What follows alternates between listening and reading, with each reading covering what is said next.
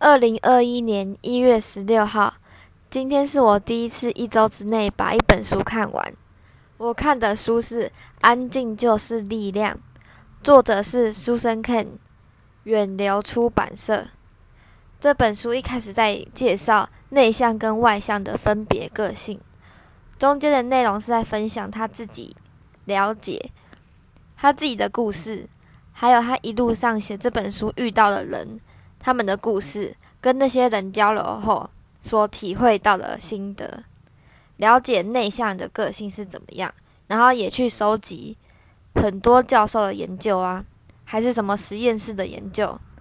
最后这本书就是跟大家分享要怎么让内内向的人把他们真正的内向所游泳的特色发展出来，然后怎么帮助内向的人拓展他们的人生。那我现在要来说他故事里面某一个研究内容，大概是在二十世纪时开始流行团队合作。他们开始流行的主因是因为维基百科，维基百科的团队合作红起来，其实是因为来自于维基百科里很多人共同合作出来的、集中出来的内容、集中出来的知识，但其实。这些知识是在他们私底下网络上类似虚拟世界，就是不用面对面互动讨论出来的成果。原本这样有高度隐私安全感，能让能够让他们比较内向的人发展出，让他们有胆量去分享出他们自己的知识，因为有。研究说，内向的人在高压环境下反而无法发挥出他们最好的能力，还会比比较外向的人在高压下表现出的还烂。如果内向的人在没有什么压力的环境下，反而会比没什么压力下的环境下的外向人还要出色。所以，其实压力对内向人真的影响非常大。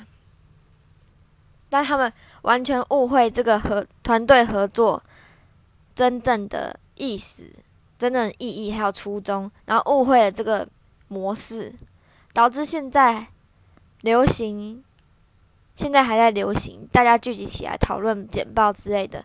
就像公司大部分都是开放式的办公桌，都要一起报告啊，然后每周都要固定开会啊，就是要面对面啊。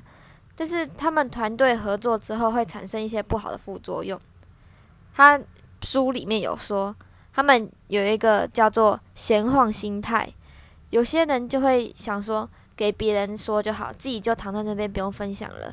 然后另外一个是主力，一次就只能有一个人讲话，你听到别人讲，那你就想说算了，那我不要讲好，因为别人都讲好了，所以就会有主力，就会不想讲。然后或者是。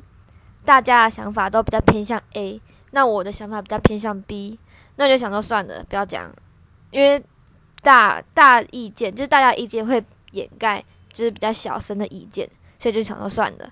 然后第三个就是评价恐惧，有些人会对恐惧，会恐惧别人对自己的评价，被评价的压力。其实这个小组合作啊，一开始只是一个催化剂。就是让要让你更有动力、更有活力去一起完成一样任务，不是要让你有那么有压力。所以其实我觉得他们误会合作方式了。然后如果学校老师要用这种合作方式让小朋友一起讨论一件事的话，其实我觉得不需要那么多人一起讨论，因为那么多人一起讨论，比较内向的人就不会勇敢发表自己的意见。反而会隐藏他们自己的想法，然后他们就会恐惧被评价。但是如果你一组，你可以用成一组三个人就好。一组三个人的话，他就会比较针对几个人聊天，就不需要一次面对那么多人聊天，他就不会那么害怕被评价。因为几个人的话，大家都会细心，然后都会认真听进他的意见，所以我觉得这样比较好。然后我。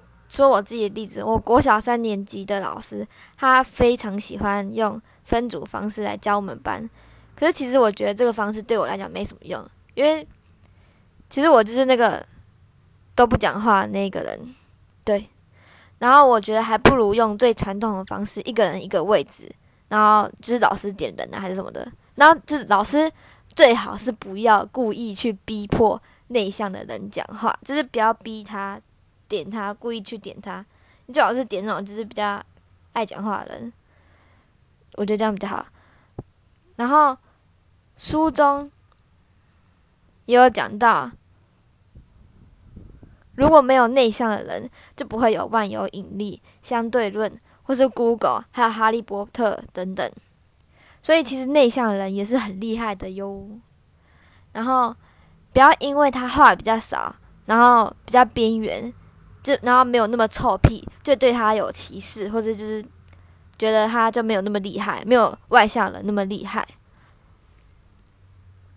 然后我现在要讲一个研究。他们有一堆，他们把一堆婴儿聚集起来。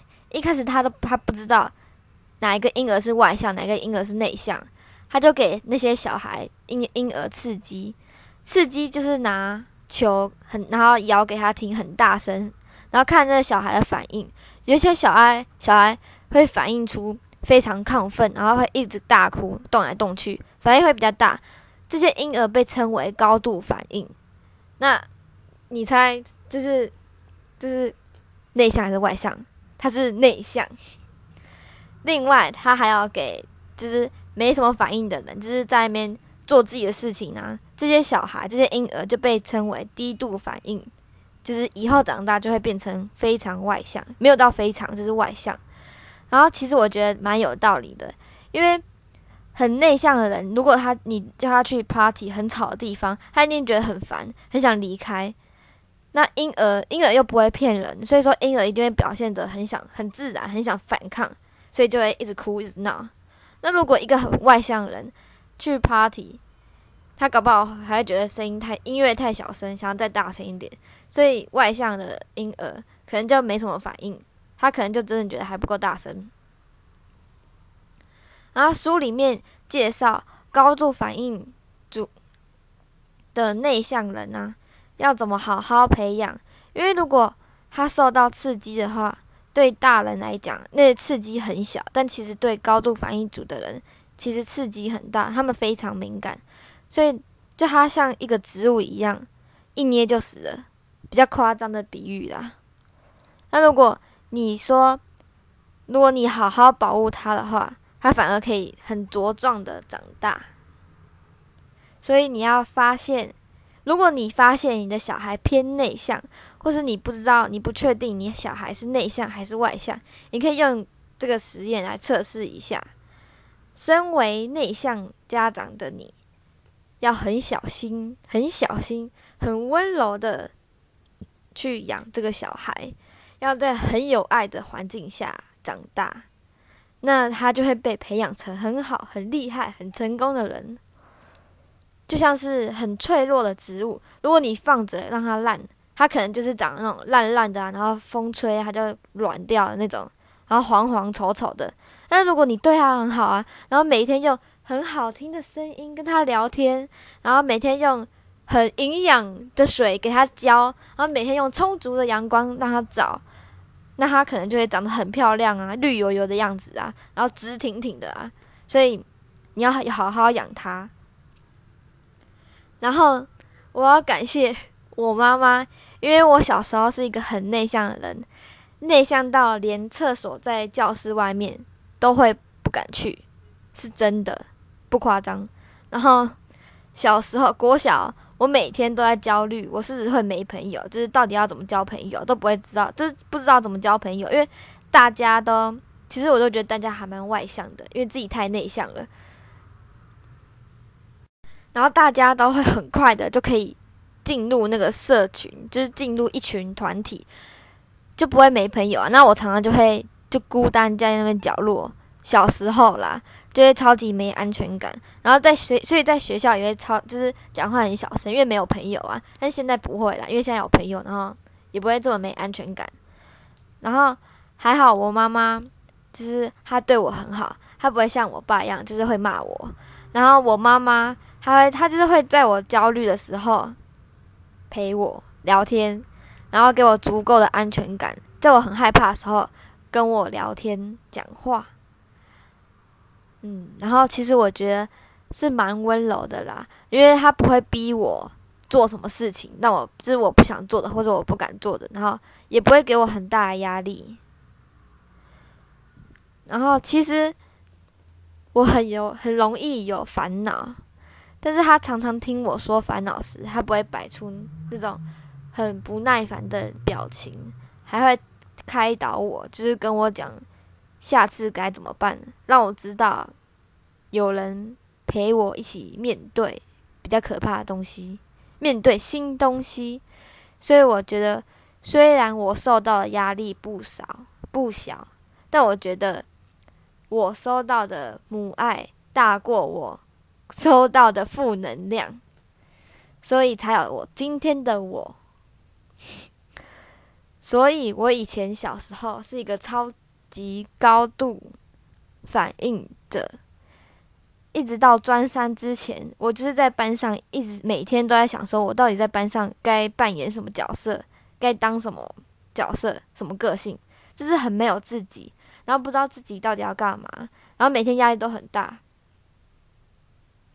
但是专三过后，我就觉得我好像就突然好像知道我自己要干嘛，喜欢什么，然后不喜欢什么。然后那时候，原来我发现，原来我压力就是，原来我不喜欢学校，是因为压力很大。那为什么会这样？就是因为学校每天都要一直一直社交，就是一堆学同学啊，然后你要一直社交啊。如果这样的话会很累啊。然后书里面也有讲，内向的人如果过度社交的话，会非常累。但是如果要外向的人，过度社交的话，他们反而不会累，搞不好还很开心，还还在嗨。所以，如果内向的人一整天社交下来，他会非常想要待在家里一个人静静啊，或者晚上的时候，他也会想要自己一个人放松，就不会想要跟同学聊天呢。然后，假日的时候也比较少会跟同学出去玩，除非是非常要好。就是非常要好，才会想要出去玩，或者就是对那个东西很有兴趣的话，才会想出去玩。然后我的学校非常远，要住宿，所以我就那时候我就觉得很烦，因为住宿啊是大家是群体生活，你早上都已经在学校过度社交了，每天都在那边聊天。都已经很累了，就你放学回到宿舍，宿舍还一堆同学，然后你一堆同学，然后你又要跟他们聊天，就是没来放松啊，所以那时候压力就很大，快疯掉了。表面平静，但是里面快爆炸。所以后来专三下，我又发现，我又发现，原来就是因为住宿的关系，压力才这么大。所以专三之后，我就开始没有住宿。还好那时候，我问我爸妈。然后他们说：“这是我爸，我爸，这我爸。”我爸说：“好啊，那就不要住啊。”然后我也不知道为什么，他就突然答应的，可能就是因为不用不用缴住宿费吧。然后我妈就她也没有，她就说不行。但后来就不知道为什么就成功了，就退宿了。然后就自从那时候，我就觉得我人生每天都过得很棒，每天回家的时候都可以好好放松，放空自己。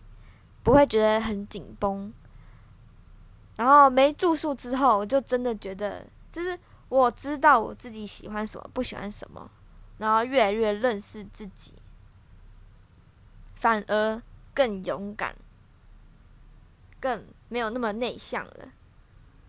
因为我觉得我妈是一个 内向 外，我我妈是一个外向的人，然后书里面有说。外向的人跟内向的人会互补。其实内向的人很崇拜外向的人，可以那么开放，那么 happy，然后很欣赏他。然后外向的人也其实会欣赏内向的人，他会喜欢跟他其实会喜欢跟内向的人聊天，因为内向的人他会跟他可以跟外向的人，就是内向人他会让外向人可以更容易表达出他自己内心的话，更深入的话题。但是外向跟外向的人聊天的话，就是只会聊 happy 的话，表面的话吧，大概啦。他会觉得好像就是有人懂他，所以我自己就常常跟妈妈聊天，反正就觉得心胸被打开，没有那么内向，不会那么胆小，永远都躲在自己舒适圈，就不会这样了。其实我觉得，如果你是内向人啊，你应该要放开自己一点，不要像书里面那些人一样，因为那个作者有些讲的就是把自己包的太紧。永远都躲在舒自己的舒适圈里面，自己的壳里面都不跨不出那一步。像外向的人，很像跟其他分享人自己的想法，他们不太敢，不太勇敢。所以你们应该勇敢一点，面对现实，不要都躲在自己的书里面啊，假的世界里面。然后书中还有一个小游戏，就是他问。如果你在一个群一群人里面，你要选一个人当你的终身伴侣，那你只能问一个人一个问题而已。他推荐你可以问一个问题，你可以问他：你上次不好意思的时候是在什么情况下？然后为什么要这问这个问题呢？你知道吗？因为别人在不好意思的情况下，就可以表示现表现出他对别人的评价有多重视，可以知道他对人与人之间的规范。然后我要来分享一下我上次对我上次不好意思的时候是在什么情况下。我上次去打工的时候，明明他跟我说九点半到，但我因为刚好运动完，然后顺便直接顺便去那边，就八点半就到了。然后我一一打开门，他直接吓到，他说他还在准备，然后我就超级不好意思，然后我就赶快说不好意思，然后他还是让我进去的，他说没关系。就是我还是真的就是很不好意思啊。最后我要说，其实我觉得老天爷给我们每个人个性都有不一样的特色，不是像书中说的是你是内向人，那你就是班上的小边边胆小鬼；然后如果你是外向人，那你就是很爱热闹啊，不爱思考啊，party 啊那些打屁啊聊天啊。但你不能，我觉得你不能这样自己定义自己，因为每个人都有独一无二的特色。你觉得？我觉得你不要因为看了这本书，还是听了这个音档，然后 然后就觉得自己是怎么样的人。所以我觉得老天也是公平的，他给我们一个比较内向啊，或者比较偏外向的个性。但是其实他就是要我们靠我们自己力量去磨练、锻炼出自己最舒服中间值的个性，可以在这个社会中真正让你开心的个性。也不要因为你是内向人，就把自己关在自己的舒适圈呢，永远都活在恐惧中。所以，如果你是一个外向人，你就永远是去那边社交、happy party 啊。其实世界上还有很多你没尝试过的事。如果你没有跨出那一步，那你永远都不知道世界上还有很多美妙的东西等着你去体会、发现。最后，其实我觉得这本书最后几篇有一些比较重要，可以让你参考的内向互动方式啊，对内向人工作方面要怎么提升，老师家长应该怎么帮助内向的人呢？如果你想跟内向的人更深入，或是你想你自己是内向，你想帮助自己或是帮助别人的话，我觉得你可以看这本书后半部还不错，第四篇开始我觉得不错，但是中间。就有点无聊啦，因为就是一堆研究，会还蛮无聊的。如果你喜欢我的 podcast，记得分享。如果你还有其他意见，记得去 IG 或是底下留言跟我说。你的意见对我来说都是非常珍贵的哟，因为我是第一次录 podcast。谢谢大家。